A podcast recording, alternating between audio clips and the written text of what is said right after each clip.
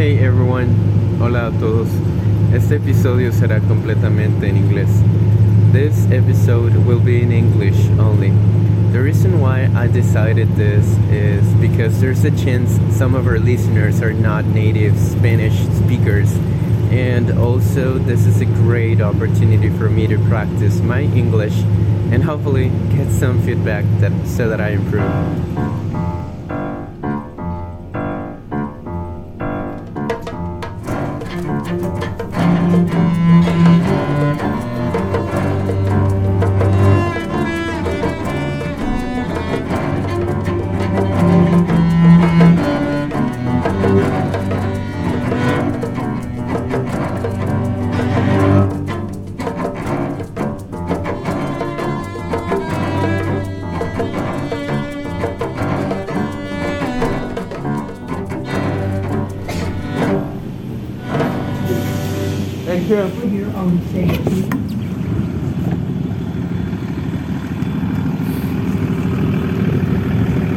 Anyway, today's episode is all about one single expression I noticed in most of the episodes of this podcast. Yo me acuerdo que de hecho, me acuerdo muy bien que llegamos una noche, se un montón y yo me acuerdo muy bien que le dije a papá que me... The beginning, I was so confident that both my brother Jonathan and I were making this mistake. I have to admit that I was happy to call him out too. You know, this feeling of I'm not making this mistake alone. I'm not that stupid. this feeling is particularly interesting because there's a lot of evil in it.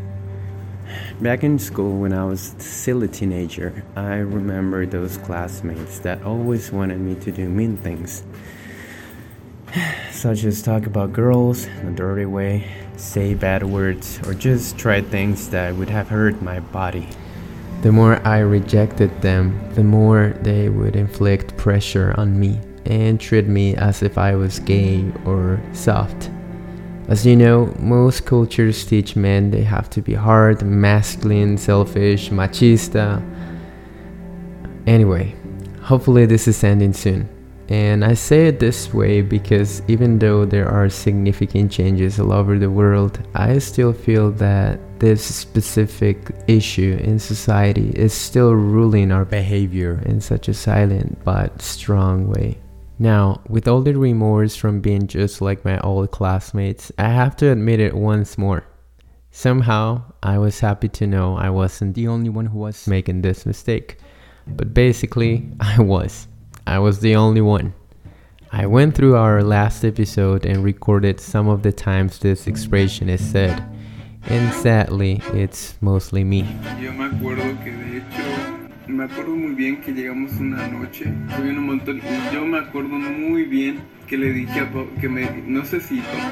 Me acuerdo que las, que las, que las puertas eran de madera, que me acuerdo que el techo era como de lámina o algo así. Pero me acuerdo que algo curioso que tú te has de acordar que debajo, yo me acuerdo que llegamos mucho ahí a sacar piedritas de... ¿Te acuerdas que en la parte de atrás, bueno, me acuerdo que en Ciudad del Carmen hacíamos eso. ¿Te acuerdas que una de nuestras diversiones era... ¿Te acuerdas que decía tu carta? No, y yo me acuerdo que en contraportada o en contraste. y me acuerdo que la niña, pues no sé, no sé si era bueno. Me acuerdo que la escuela, pues me acuerdo que eso era muy curioso de ver porque ¿Te acuerdas que la escuela no tenía bardas?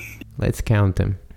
yo me acuerdo One, que de hecho me acuerdo two, muy bien que llegamos una noche, se vio un montón y yo me acuerdo three, muy bien que le dije a papá que me no sé si papá me acuerdo que las four, que las que las puertas eran de madera así que me acuerdo que el techo five, era como de lámina o algo así pero me acuerdo six, que no, algo curioso que tú te has de acordar que debajo de yo me acuerdo que seven, llegamos mucho ahí a sacar piedritas de ¿Te acuerdas que en la parte de atrás bueno me acuerdo que en eight, Ciudad del Carmen hacíamos eso. ¿Te acuerdas que una de nuestras diversiones era...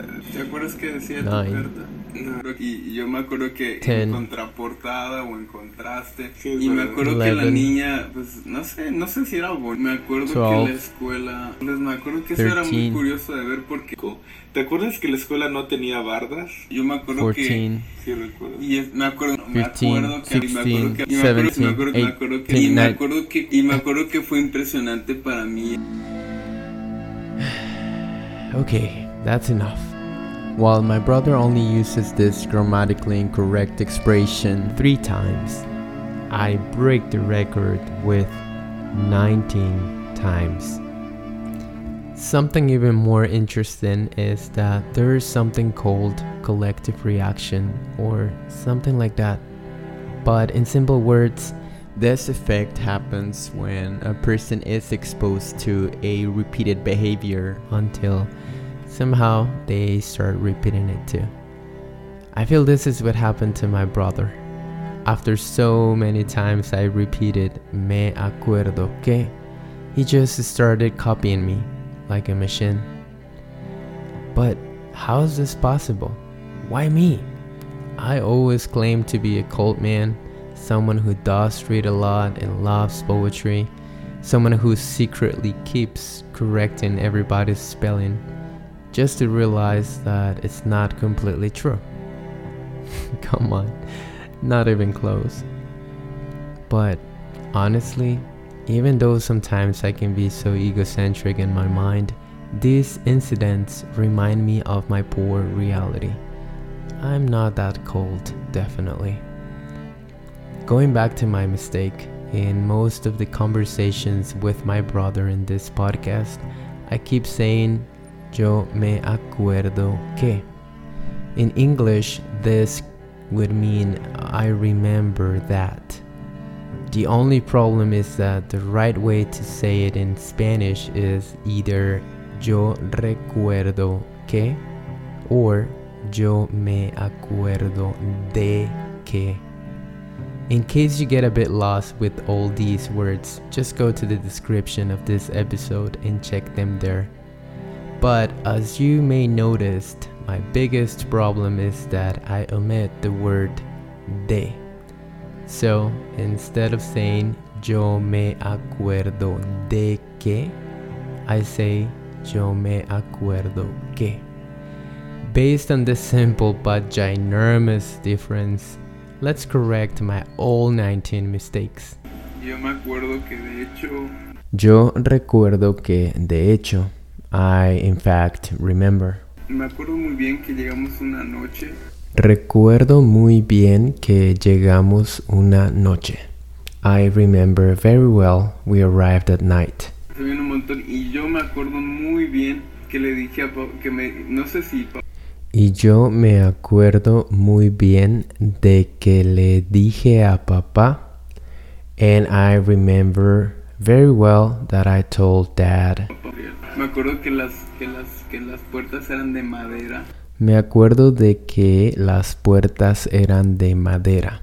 I remember the doors were made out of wood. Me acuerdo que el techo era como de lámina o algo así Recuerdo que el techo era de lámina. I remember the roof was a sort of sheet of metal. yo me acuerdo que llegamos mucho ahí a sacar piedritas de Yo me acuerdo de que llegábamos mucho allí. I remember we would go there really often. ¿Te acuerdas que en la parte de atrás ¿Te acuerdas de que en la parte de atrás? Do you remember that in the back? bueno me acuerdo que en Ciudad del Carmen hacíamos eso Recuerdo que en Ciudad del Carmen hacíamos eso. I remember we would do that in Del Carmen City. ¿Te acuerdas que una de nuestras diversiones era ¿Recuerdas que una de nuestras diversiones era? Do you remember that one of our games was? ¿Te acuerdas que decía tu carta? ¿Te acuerdas de qué decía tu carta? Do you remember what your letter said? No, y yo me acuerdo que en contraportada o en contraste Y yo recuerdo que en contraste. And I remember that in contrast. y me acuerdo que la niña pues no sé no sé si era bonita Y recuerdo que la niña, no sé si era bonita, and I remember the girl. I don't know if she was pretty. Me acuerdo que la escuela, Me acuerdo de que la escuela, I remember that the school, pues me acuerdo que eso era muy curioso de ver porque recuerdo que eso era muy curioso de ver. I remember that was funny to see. ¿Te acuerdas que la escuela no tenía bardas? ¿Te acuerdas de que la escuela no tenía bardas? Do you remember that the school didn't have fences? yo me acuerdo que Sí, recuerdo. Yo me acuerdo de que I remember that y me acuerdo que fue impresionante para mí y me acuerdo de que fue impresionante para mí. And I remember it was impressive for me. All right. There they are. My enemies are defeated. I wonder how many mistakes I will find over my life. I mean, not just grammar mistakes when speaking, you know, big mistakes that would teach me great lessons. However, I have to accept this one has taught me a lot. Behind this simple mistake, my selfishness and egocentrism was hiding and has been exposed again. Honestly, I felt embarrassed at first, but then I realized that these kind of mistakes will pop up in life, just like non expected opportunities to remind myself once more to be humble, to sort of be alert, and to learn. I see this as a good opportunity to keep learning and not to rely on my own way of thinking. Isn't it just this a way to actually succeed in life? A way to keep evolving without harming anybody, and more. A way to share how weak and impossible we all are, how little we are.